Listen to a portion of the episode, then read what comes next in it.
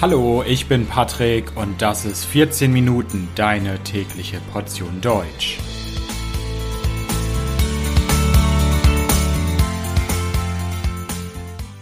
Folge 35 Willy Brandt Hallo, hallo und herzlich willkommen zu einer neuen Folge von 14 Minuten. Ich hoffe, dass es euch gut geht.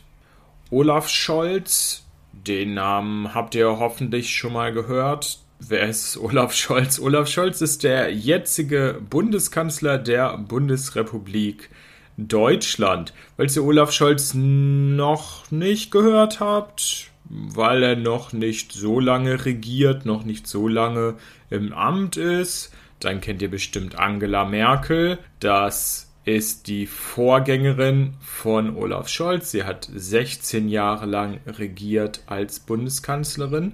Aber heute möchte ich weder über Olaf Scholz noch über Angela Merkel in dieser Folge sprechen. Ich möchte über Willy Brandt sprechen. Willy Brandt war auch Bundeskanzler der Bundesrepublik Deutschland, allerdings schon vor vielen, vielen Jahren. Und Willy Brandt war nicht nur Bundeskanzler, sondern hat eine außergewöhnliche Biografie, eine außergewöhnliche Lebensgeschichte und hat sogar den Friedensnobelpreis bekommen. Vielleicht erstmal das Wichtigste am Anfang.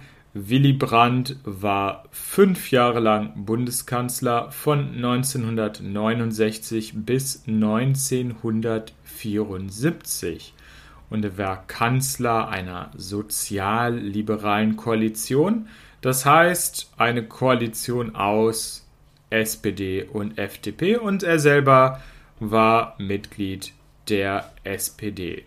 Aber wir fangen mal ganz am Anfang an beginnen mal ganz am Anfang, denn bis zur Kanzlerschaft von Willy Brandt hat es natürlich viele, viele Jahre gedauert. Was ist denn davor passiert? Willy Brandt ist im Dezember 1913 in Lübeck geboren und damals hatte Willy Brandt noch nicht den Namen Willy Brandt, sondern er hieß damals noch Herbert Ernst Karl Frahm. Den Namen Willy Brandt hat er später bekommen, aber dazu gleich mehr.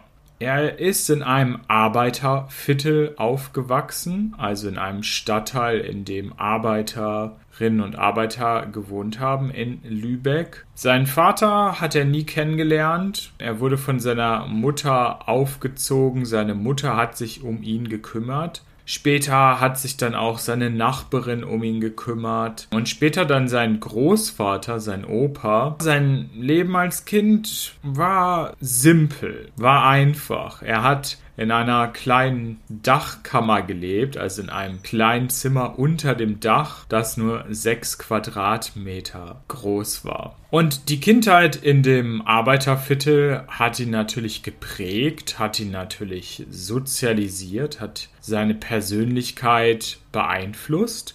Mit 14 Jahren wurde er Mitglied einer sozialdemokratischen Kinderorganisation. Rote Falken heißt diese Organisation. Und mit 16 Jahren ist Fram, also wie Willy Brandt damals noch hieß, in die SPD eingetreten, in die Partei SPD. 1931 hat er dann nochmal die Partei gewechselt.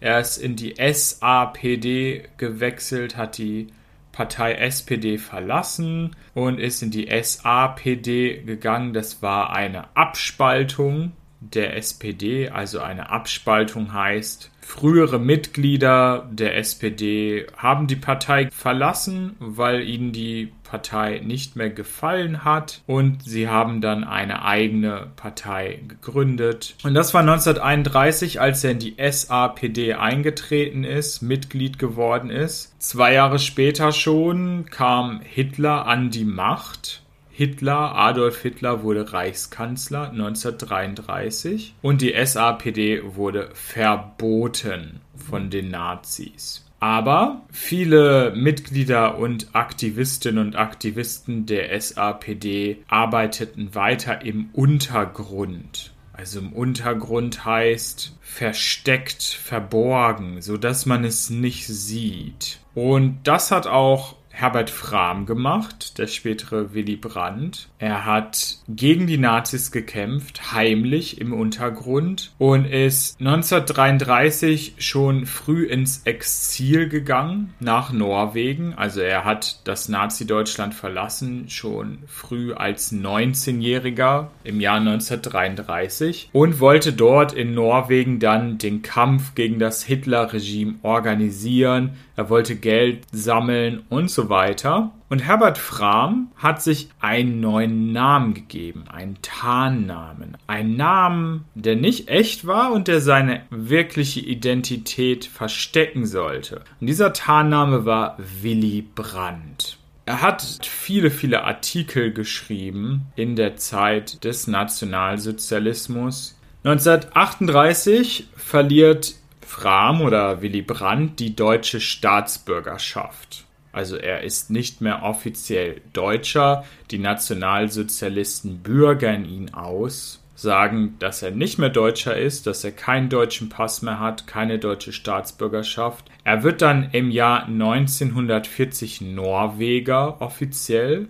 Und in Norwegen macht er weiter. Er versucht in Norwegen gegen die Nazis zu arbeiten. Er ist als Journalist tätig, er schreibt viele Artikel. Aber im Jahr 1940 muss Brandt dann schon wieder Norwegen verlassen. Er muss fliehen aus Norwegen nach Schweden, weil die Deutschen Norwegen überfallen haben. Gehen wir ein paar Jahre weiter. Der Zweite Weltkrieg ist vorbei, 1945. Was passiert dann? Willy Brandt kehrt nach Deutschland zurück. Er arbeitet erst für skandinavische Zeitungen, schreibt über die Kriegsverbrecherprozesse in Nürnberg, aber schon wenig später entscheidet er sich dann wieder zurück in die Politik zu gehen. Er möchte eine politische Karriere beginnen. 1948 wird Brandt wieder deutscher Staatsbürger, er ist offiziell wieder Deutscher, Ab 1949 heißt er auch offiziell Willy Brandt. Weniger als zehn Jahre später wird er schon Bürgermeister von Berlin, regierender Bürgermeister. Er ist in diesem Amt von 1957 bis 1966 und vielleicht auch wichtig zu sagen, nach dem Zweiten Weltkrieg ist er wieder Mitglied der SPD. 1966 Mitte der 60er Jahre kommt dann der nächste wichtige Schritt für Willy Brandt. Willy Brandt wird Vizekanzler und Außenminister in der großen Koalition aus CDU, CSU und SPD. Und dann, endlich, im Jahr 1969, er hatte vorher mehrere Male kandidiert, ist gescheitert, hat es nicht geschafft, aber 1969 schafft es Willy Brandt dann endlich. Er wird deutscher Bundeskanzler. Die SPD gewinnt die Bundestagswahlen und die SPD mit Willy Brandt macht eine Koalition mit der liberalen FDP. Was hat Willy Brandt alles so gemacht, als er Bundeskanzler war in den fünf Jahren? Er hat zum Beispiel das Wahlalter verändert von 21 auf 18 Jahre. Er hat den Schutz der Kinder in der Familie erhöht. Er hat auch etwas für Arbeiterinnen, Arbeiter, Angestellte getan, und zwar indem er dafür gesorgt hat, dass Betriebsräte in den Unternehmen mehr Macht bekommen. Aber wofür Willy Brandt wahrscheinlich am meisten bekannt ist, auch heute noch, ist die Außenpolitik. Als Willy Brandt Bundeskanzler war, hat er die sogenannten Ostverträge entwickelt. Und was wurde in diesen Ostverträgen festgehalten? Was haben die Ostverträge geändert? In den Ostverträgen wurde die Grenze zur DDR offiziell anerkannt. Man hat gesagt, ja, wir akzeptieren, wir erkennen an, dass es diese Grenze mit der DDR gibt. Und es wurde die Oder-Neiße-Grenze anerkannt. Das muss ich jetzt vielleicht kurz erklären. Bevor es diese Ostverträge gab, hat Deutschland offiziell die DDR als Staat nicht anerkannt und auch die Grenze mit der DDR nicht anerkannt. Und die Bundesrepublik Deutschland, Westdeutschland, hat auch nicht die Grenze, die Oder-Neiße-Grenze im heutigen Polen anerkannt. Deutschland vor dem Zweiten Weltkrieg war wesentlich größer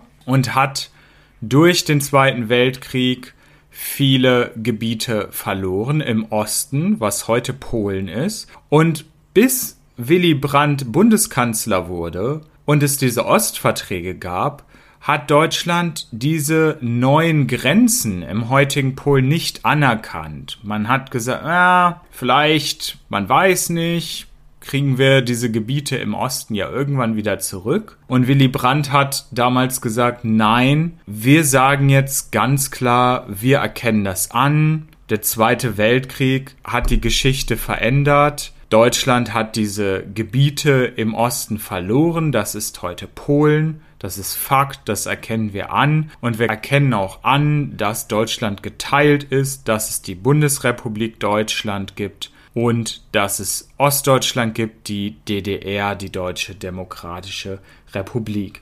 Das war eine große, große Veränderung, ein Meilenstein. Also ein Meilenstein ist eine signifikante, eine große Veränderung. Und es gab eine Aktion, ein Geschehen, das mit diesen Ostverträgen verbunden war. Und zwar der Kniefall von Willy Brandt im Warschauer Ghetto im Jahr 1970. Also das Warschauer Ghetto war ein Stadtviertel in Warschau, der polnischen Hauptstadt. Und während der Nazizeit haben die Nazis dort viele, viele Jüdinnen und Jüden getötet, ermordet, gequält und es gibt dort ein Denkmal, ein Ehrenmal und Willy Brandt ist dort im Jahr 1970 hingefahren und ist spontan auf die Knie gefallen. Und dieses Bild, diese Aktion hatte eine unglaubliche Symbolik, galt als Geste, als Aktion der Versöhnung, als Weg zu mehr Frieden, als Entschuldigung für das, was die Deutschen im Zweiten Weltkrieg gemacht haben. Und 1971 hat Willy Brandt für diese Ostverträge sogar den Friedensnobelpreis bekommen für seine Außenpolitik. 1974 ist Willy Brandt dann allerdings zurückgetreten. Also zurückgetreten heißt, er hat gesagt, ich bin nicht mehr Bundeskanzler, ich gebe mein Amt auf. Und dieser Rücktritt damals hatte mit einem Spion zu tun, mit einem DDR-Agent, der spioniert hat in der westdeutschen Bundesregierung. Aber Historikerinnen und Historiker sind sich heute einig. Das war nicht der einzige Grund. Es gab viele, viele Gründe für diesen Rücktritt. Es gab auch wirtschaftliche Probleme. Es gab Streiks. Es gab eine Ölkrise, die Arbeitslosigkeit ist gestiegen und Willy Brandt ist zurückgetreten und Helmut Schmidt wurde sein Nachfolger. Auch nach seinem Rücktritt als Bundeskanzler war Willy Brandt weiter in der Politik aktiv. Er war weiter in politischen Organisationen aktiv. Und natürlich 1989 konnte Willy Brandt auch selber den Mauerfall noch miterleben, worüber er sich selbst sehr gefreut hat. 1992 dann, im Oktober 1992, ist Willy Brandt verstorben. Das war's zu Willy Brandt, einem Kanzler, der nicht allzu lange regiert hat, aber durch seine Außenpolitik Geschichte geschrieben hat und zudem eine interessante Biografie hat als Widerstandskämpfer gegen die Nazis im skandinavischen Exil. Also, ich bedanke mich fürs Zuhören. Das Transkript dieser Folge findet ihr wie immer kostenlos auf www.14minuten.de. Vielen Dank, bis bald. Ciao, ciao.